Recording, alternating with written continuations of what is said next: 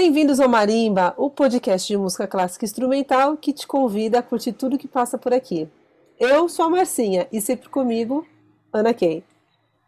Oi, Marcinha. Oi, galera. E hoje nós vamos continuar assim nos aspectos técnicos do mundo pandêmico, falando de microfone. Exatamente.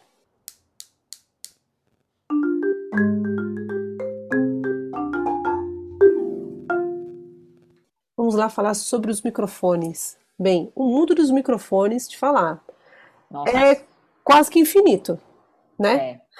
Infinitas possibilidades para a sua vida. para facilitar ou não a sua vida. É, quando você tem, quando você tem muita possibilidade, né, da angústia, né? Você não sabe qual escolher. Exatamente. Hum. Tô brincando, mas é. Bem, o que, que é um microfone? Né? Qual a função do microfone? É ele, ele é um transdutor, é um equipamento que vai pegar a energia, vamos dizer assim, energia acústica, na verdade chama energia cinética, né? Que está aqui, que a gente não vê, que é, é, que é quando a gente fala, o som da nossa boca ele vai empurrando, né? As partículas que estão no ar, tá, tá, tá, tá, até chegar em algum lugar. E no caso, se a gente está falando de microfone, ele vai chegar no microfone. Aí o microfone vai lá, pega essas vibrações e tal e transforma em energia elétrica. Então, essa é a função do microfone: pegar uma energia, no caso, é, energia cinética, e transformar em elétrica. Pronto, temos a mágica. Quando a gente pega a energia elétrica, aí a gente trabalha da forma que a gente quiser. E a parte fantástica é que, dependendo do, equipamento que, fazer, que você faz essa captação, do tipo de microfone, você pode ter uma gravação que parece que a pessoa está do seu lado, de tão limpa e, e, e, e, super bacana, super bem feita, ou pode ser aquela gravação que parece do, de 40 anos atrás, assim, sem, sem tecnologia nenhuma, enfim, né? Não, não sem tecnologia, mas com menos tecnologia, né? A qualidade dos microfones evoluiu e, assim, especialmente no cinema brasileiro, né? Se você assiste os filmes da década de 90, você fala, gente, que som é esse, né? E aí você vai vendo filmes assim da década já 2000, 2010, na década de 2010, nossa, você já fala é outro mundo o som no cinema brasileiro. No cinema americano, no cinema estadunidense, no cinema europeu, você não sente tanta diferença porque sempre foi bom. É, mas isso tem muito a ver com o microfone e assim em cinema então né que a gente já falou aqui de som direto e tal nossa o microfone faz toda a diferença. E assim, se você não captou naquele momento, meu filho, tchau, beijo. Você vai ter que fazer uma dublagem e mesmo assim tem som que você não tem como. Tanto que acho muito engraçado toda vez que você está num, num, set de cinema, você está gravando assim uma cena tal, e tem um momento em que o, o, povo do som, né, a equipe de som fala, gente, agora é silêncio que a gente vai gravar o silêncio. ah, eles... isso é muito legal. Bom, eles gravam o silêncio mesmo, porque Pode ser que tenha um momento em que a pessoa para de falar e de repente não está acontecendo nada e você precisa botar um som ali, porque se você deixar sem som, vai ficar muito estranho. Porque o silêncio absoluto não existe, né? Assim, falando filosoficamente, a gente sempre tem, tem um ruído, de repente, de um carro passando ao longe, ou tem o som de um motor, ou tem o som do ar-condicionado, sei lá. Mas sempre tem algum som. O som, quando é muito silencioso, a gente estranha. É até incômodo, né? Verdade. Voltando aqui um pouquinho pro microfone, porque isso que aqui aqui estava comentando é muito legal do mundo do cinema, porque é algo que a gente ouve e vê, né? Porque é cinema, só que a gente não se dá conta que a gente tem tantas coisas para ver, né? Tanta coisa acontecendo que a gente Exatamente. não leva atenção para esse lado. Mas enfim, os microfones a gente pode dividir eles em microfones dinâmicos e microfones condensadores. Bem, os, todos os microfones têm um diafragma, e aí é que vem a diferença.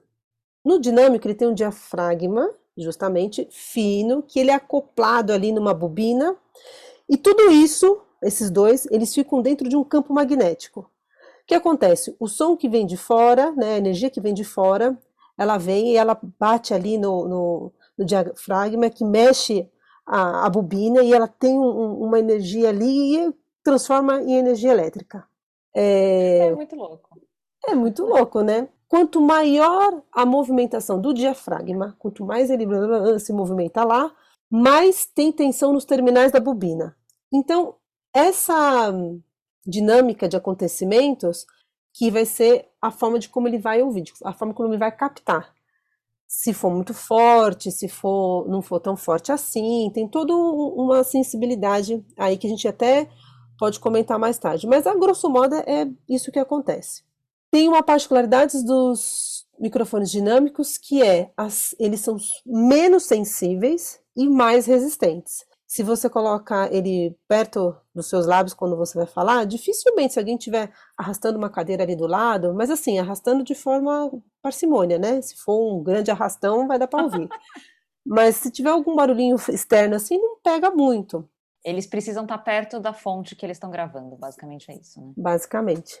E aí a gente tem os condensadores. Os condensadores, eles têm também tem seu, seu diafragma, mas aí ele é colocado dentro, ali dentro da, da cápsula, né, dentro do microfone, ele é colocado de uma maneira diferente, porque vem o diafragma, aí vem uma placa que é fixa, porque lá nos dinâmicos, essa bobina ela é meio móvel, né? O diafragma é móvel, a bobina é móvel, e aí o negócio acontece.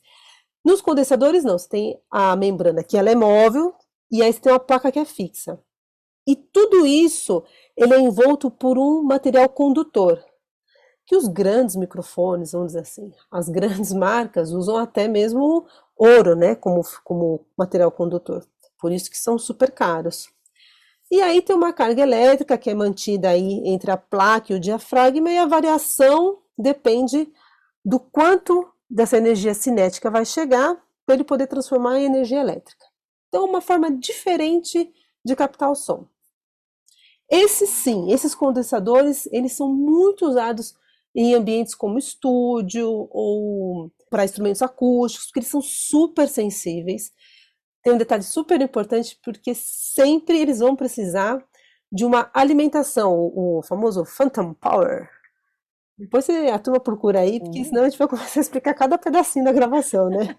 Mas na verdade é, é, é simplesmente um, uma fonte de energia especial para eles qualquer barulhinho que tiver do lado vai acontecer é, na gravação. Então tem que tomar bastante cuidado na hora de trabalhar com os condensadores.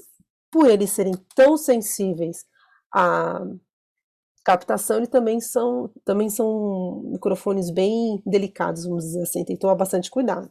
A gente tem também uma diferença entre como que o microfone escuta.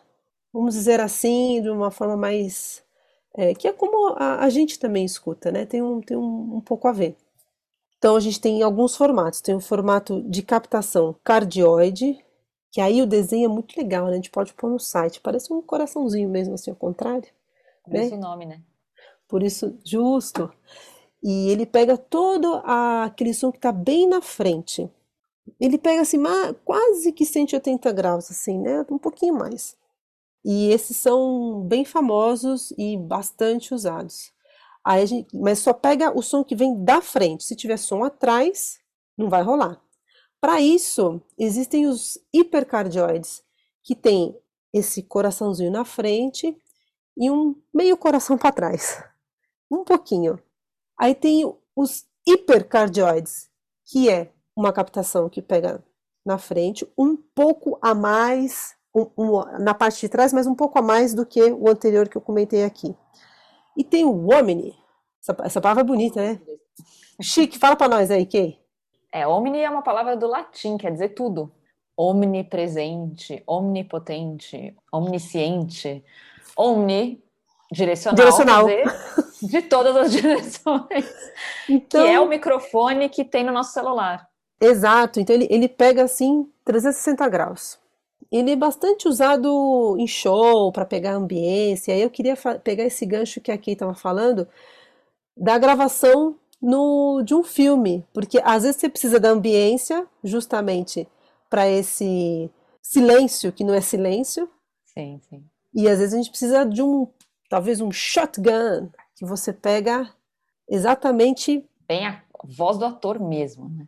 E aí a gente tem o que é muito clássico, não só em cinema, mas principalmente em televisão, que são os lapelas, que, que são microfones. Que... Exatamente, que é o microfone que a gente usa para gravar marimba, que é o microfone que está no, no, no fone da Apple, por exemplo, que são eles chamam né, microfone lapela justamente porque eles ficam na lapela hum. da roupa. Antigamente ficavam na lapela do terno.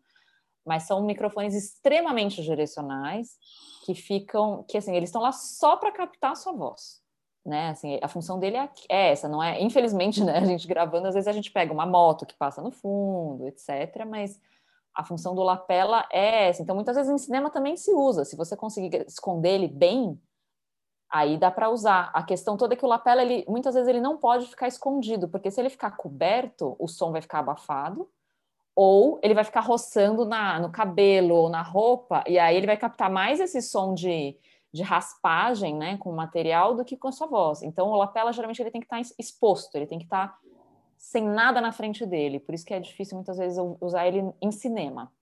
Em televisão, como tanto faz aparecer o microfone, ou documentário, né, muitas vezes você vê a pessoa tá lá com o microfone preso na roupa, é bem comum. Se você vai assistir musical, tem um, um tipo de lapela que eles usam, que é um fiozinho que eles colocam, prendem assim no meio da testa, uma fita. E cobrem da maquiagem. Cobre tudo com maquiagem. De longe, quando eles estão no palco, você está na, na plateia, você nem vê. Mas se você chegar perto assim, aí você vê um microfone assim bem na, na testa. Então eu, eu acho que é uma, foi uma super sacada deles colocarem o, o microfone mais perto, mas de uma forma que não fica preso em nada do nada na, nas fantasias que eles, que eles trocam o tempo inteiro. Os figurinos. Os figurinos. Ok, como é que é aquele, aquele lá que é o, o rabo do gato? Como é que chama? O boom. O cachorrão. Cachorrão, eu é, sabia é, não, que era É legal. Não, achei ótimo você falar isso do, da captação, porque assim, tem uma decisão muito muito delicada quando você faz um filme, basicamente voltando para o que é o cinema, né? O que é o filme. O filme está o tempo todo te enganando. Você entra no cinema falando, ah, eu quero ficar duas horas esquecer, esquecer da minha vida, né? Vou lá ficar no escuro, com a pipoca, esquecer que o mundo existe, quero ver uma história e viajar na maionese. E é isso mesmo que o cinema vai te entregar. Ou que deveria, pelo menos, te entregar. Então, muitas vezes você vai fazer uma captação de som que vai ser muito parecida com o que você ouviria na vida real.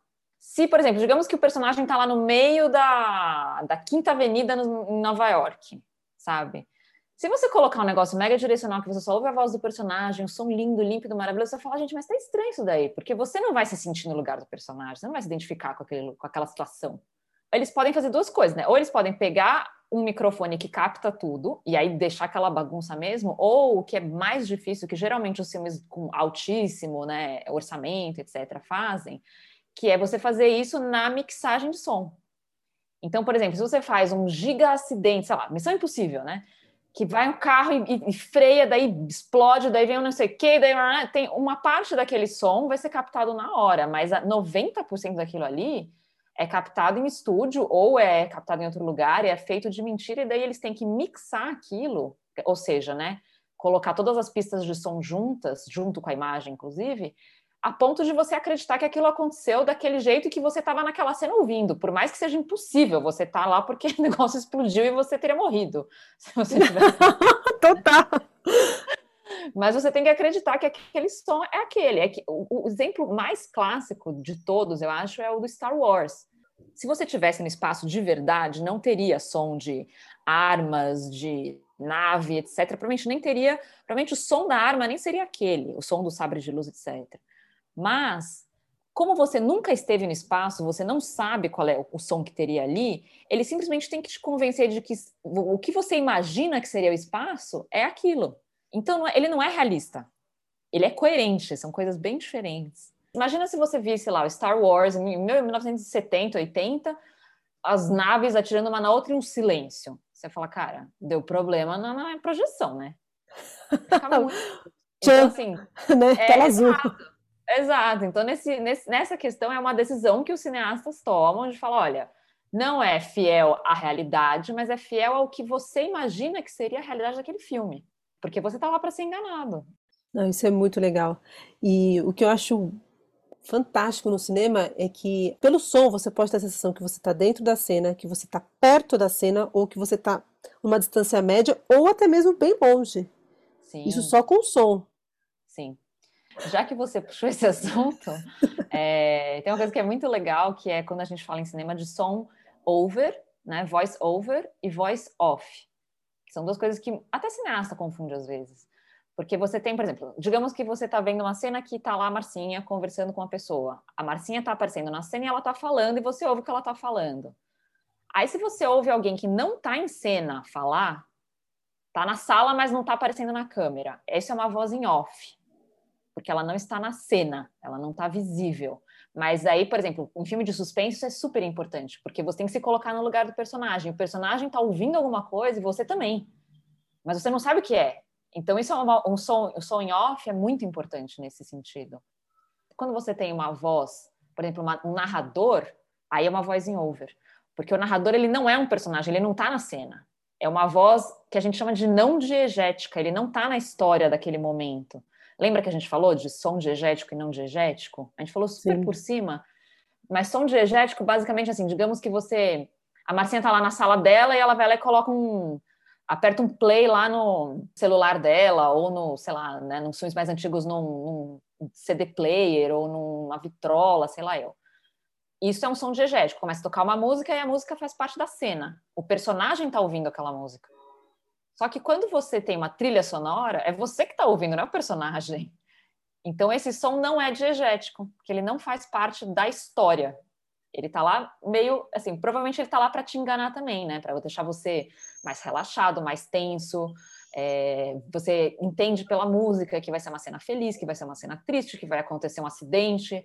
A música fala muita coisa, né? A gente vai ter, a gente vai falar ainda, né? Mais, mais para frente de trilha sonora ou não ter música, né? Assim, a ausência de trilha sonora também é muito forte. Então você coloca aquele silêncio entre aspas, né, que a gente estava falando que é o silêncio da cena, que é o silêncio com sons meio ambientes, também é muito tenso, porque às vezes você, a gente está tão acostumado a ter trilha sonora o tempo todo que a gente fala, nossa, mas por que, que essa cena tá tem vai acontecer alguma coisa, tem alguma coisa errada, sabe assim? Então isso é muito legal também. Ou senão aqueles, aqueles filmes em que não tem trilha sonora, justamente, Aí o pessoal fala, ah, esse filme é muito parado. Ah, esse filme. Ou aqueles, aquelas cenas que, que, assim, abertura do filme tá lá uma música e você acha que é trilha sonora, daí vai chegando na casa, daí vai chegando na pessoa, aí de repente dá um plano detalhe, assim, de uma pessoa desligando um, um toca-disco. Ah, aí você é. nossa! Aí a música para. Aí, é isso, aí isso é uma brincadeira que eles adoram fazer, que aí você acha que era o som não diegético, o som vira diegético e você entende que na verdade ele estava na cena, né? Alguém estava ouvindo aquela música. É muito legal. Eu nem respondi a sua pergunta, né? Quando você capta som direto, que a gente já falou assim, aqui, que é o som que você grava enquanto você está filmando a cena, você tem geralmente aquele cara que é um herói, né? Que fica com os dois braços para cima, com uma é uma varona comprida que tem o um microfone na ponta. E aí ele fica justamente com o microfone em cima da cena, porque é o jeito que ele fica, consegue ficar mais perto das pessoas que estão falando. Geralmente isso é usado em diálogo. Ele fica muito perto das pessoas que estão falando, mas ele não está em cena. Né? Às vezes até tem aquelas... Mas aparece. Né, cenas, as cenas de né, erros de filmagem aparecem lá em cima, de repente aparece um negócio assim, que é o microfone. O microfone, se você compra um microfone, você, você, sempre vai ver que ele tem uma espuminha em volta. Aquela espuminha não é enfeite. Não. Ela é justamente para diminuir a sensibilidade do microfone, né? A sensibilidade negativa, digamos assim. Porque quando você fala, justamente porque você está deslocando o ar, você acaba soprando muito. Então, se o microfone não tiver com a espuma, vai ficar fazendo um tum, tum, tum, aquela coisa toda que está vindo do, do ar que você está deslocando meio sem querer. Então aquilo ele dá uma quebrada nesse, nesse vento, entre aspas. E o cachorrão é uma capa extra que se coloca muitas vezes no microfone, no boom, que a gente chama, que é essa vara com o microfone na, na ponta, que é usado quando você está fazendo cenas externas e quando tem muito vento. Que nada mais é do que uma capa que você coloca fora do microfone, por fora da espuma ainda, geralmente, bem peluda, parece um cachorrão mesmo, peludão, e ele, esse pelo, justamente que tem muito pelo, ele corta o vento. Então, se você está, digamos, está filmando uma cena do Senhor dos Anéis em cima da montanha, meu, tem muito vento ali. Então, se bobear, você vai pegar vento ali, você não vai pegar fala de ninguém. Então, você tem que usar o cachorrão para gravar a voz e muitas vezes eles acabam dublando por cima ainda, né? Dependendo da cena, a captação não fica boa.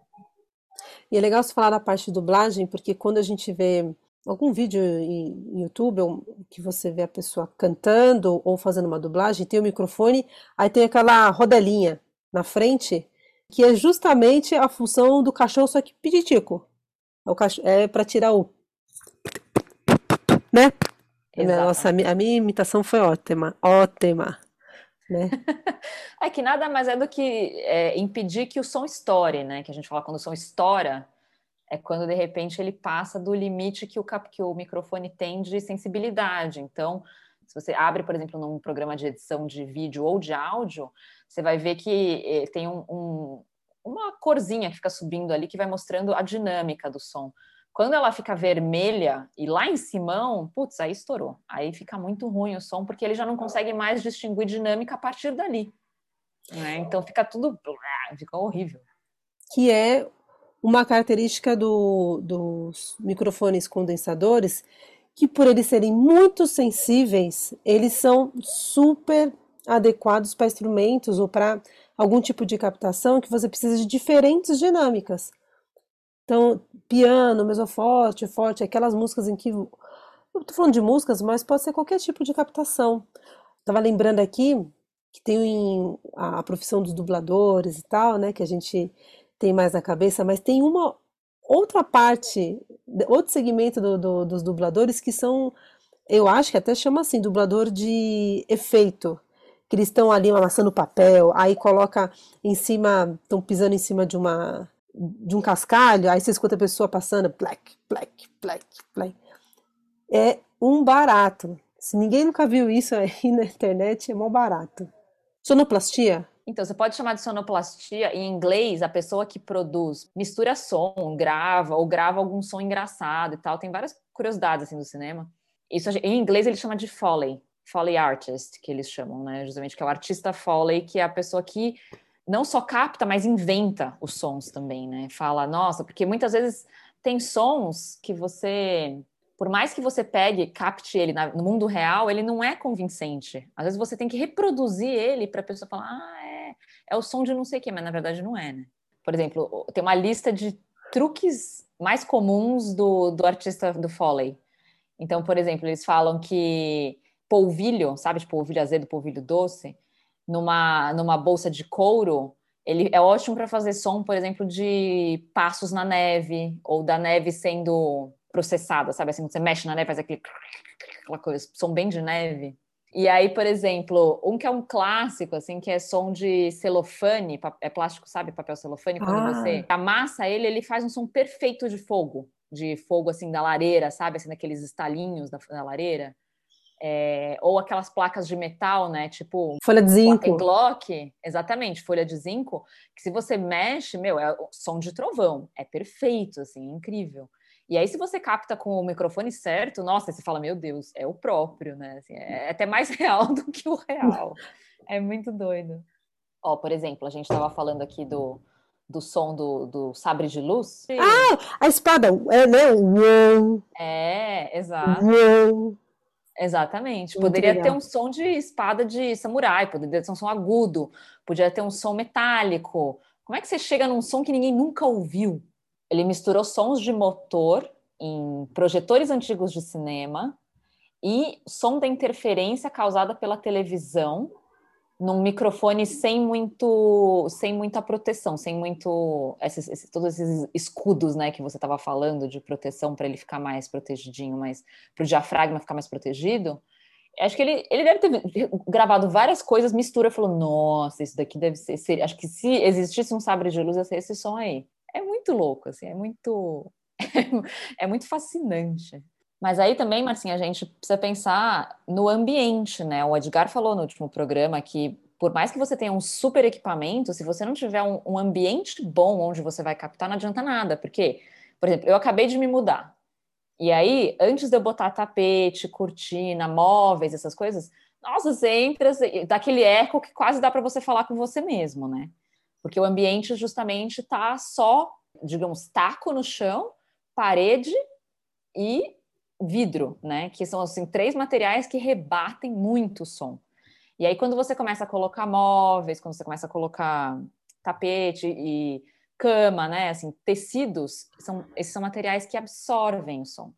Então, o, a, o som começa a mudar. Se você já viajou para algum lugar que tem neve, ou morou em algum lugar que tem neve, Depois que a neve cai, você sai na rua, a cidade tem outro som. É uma coisa muito louca, porque a neve absorve o som justamente. Então fica um silêncio, que é um silêncio que só, só existe quando tem neve. É uma coisa muito, muito louca. Eu até ia te perguntar, Marcinha, de curiosidade, porque muitas vezes quando vocês ensaiam, você fala, né, às vezes fala, vai lá no fundo para ver como é que tá o som do, do, do, instrumento. O solista muitas vezes faz isso, né? Aí vai lá fala, ah, tá bom, tá assim, não sei o quê.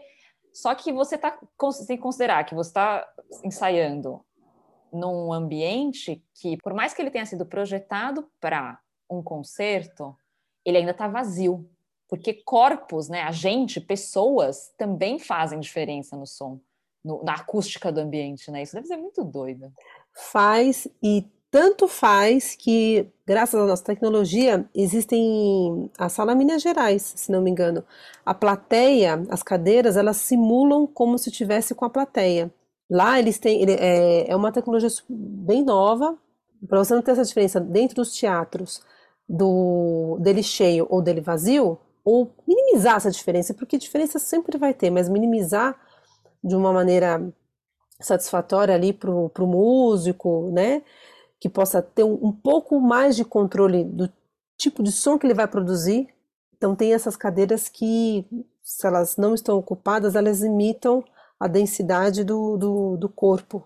E agora você está falando de, por exemplo, digamos um show de rock, né? Eles vão. Ele não é que nem que eles estão captando o som, eles estão amplificando o som. Sim. Mas quando a gente fala de captação, a gente tem que pensar na reprodução do som também, né? Porque, como o Edgar falou no último episódio, você faz uma mega produção de sons e que tal, e daí a pessoa vai lá e usa o, a caixa de som do celular para ouvir. Ela não é uma caixinha de som boa. Assim, se você quiser ouvir as nuances, as sutilezas, tanto que quem gosta mesmo de ouvir música, de ouvir som, ou você tem um, um reprodutor de LP, ou você tem um super fone de ouvido com fio. Porque com quando fio. você usa coisa sem fio, também você perde qualidade aí no meio, né? Muito. Uma vez eu estava ouvindo uma sinfonia e tal, e, bom, no som que eu tinha à disposição na época, e eu estava com um colega meu que não tinha nada a ver com música clássica, no caso, ele falou assim: Nossa, Márcia, esse som seu tá quebrado. Eu falei assim, mas por quê? Nossa, tem uma hora que tá muito baixinho, tem uma hora que estoura. Que que é isso, menina? Mas não, porque a música tem as dinâmicas, né? Que é característico daquele estilo. Diferente se você for ouvir uma música pop, que não tem tanta, não tem essa gama de dinâmicas, por exemplo. Isso a gente está falando de intensidade.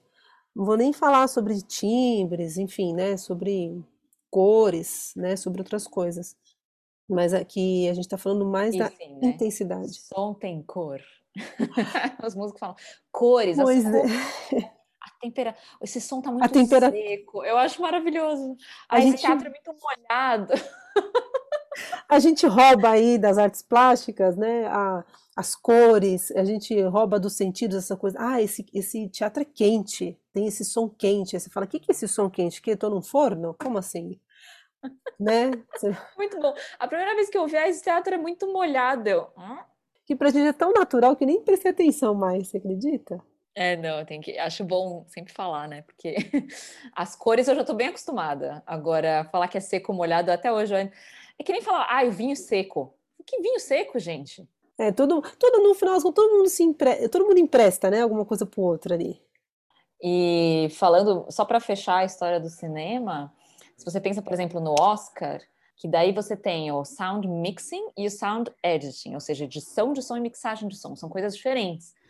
Edição de som é você colocar as coisas, digamos, na ordem e fazer a, aquilo ficar coerente, digamos assim, né? Você tem transição, né, de uma coisa para outra, você tem um fade in, fade out. No som também tem isso. Muitas vezes você diminui um som para entrar o outro, ou você é, coloca um em cima do outro de leve para não ficar muito abrupto o corte, ou você coloca silêncio. Isso tudo faz parte da edição. É você deixar o som, digamos, coerente com a história, né? Com a edição de imagem, justamente, porque muitas vezes em cinema, quem faz a edição de uma coisa ou de outra são pessoas diferentes. Ou é uma equipe de edição que faz as coisas, mas uma pessoa é mais expert em uma coisa do que em outra. E aí, quando você fala em mixagem de som, eu acho que assim, é quase como você falar de melodia e harmonia. A edição de som é a, a melodia, Melodia. e a mixagem e a harmonia. Porque daí você começa a colocar camadas e camadas. Então, assim, digamos que eu e a Marcinha estamos numa sala conversando. Onde que a gente está conversando? Vai ter o quê no fundo? Vai ter moto ou vai ter passarinho? Porque daí você cria o ambiente, né? O, o clima do lugar onde a gente está. A continuidade também.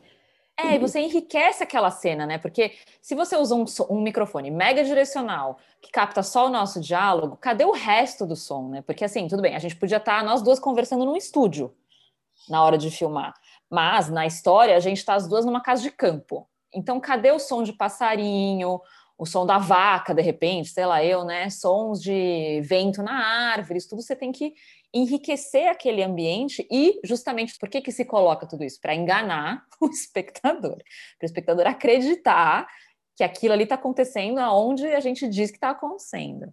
Tem um áudio incrível na internet que a gente pode até colocar no site do Marimba, chama Virtual Barbershop, né? Tipo a, a barbearia virtual. Você tem que ouvir com, com fone e você tem que fechar os olhos. Aí você ouve os passos, ele se aproximando de você, e ele começa a cortar seu cabelo, você jura que tem alguém cortando seu cabelo. É uma coisa bizarra, bizarra. O som já é pensado para você ouvir com fone e para você ter a sensação de espaço. Tem momentos que você quase vira e fala: Meu, cadê o cara? Sabe assim? É muito estranho, muito bizarro. E outra coisa que eu lembrei, Marcinha, na- lá no, no IRCAN, né, em Paris, Ah, sim, tem aquela câmara que tenta reproduzir o silêncio absoluto, não é isso? tem. Exatamente. É, é muito legal. E dizem que é uma coisa que você tem que estar muito psicologicamente preparado para entrar naquilo, porque silêncio absoluto é um negócio que literalmente surta. Porque tem gente que começa a ouvir assim a, a própria a própria pulsação, né? Assim, seu coração batendo. Tem gente que ouve até as ondas de eletricidade do cérebro, né? Do sistema nervoso. Meu, deve ser muito surtante. Eu acharia incrível, mas deve ser bem surtante.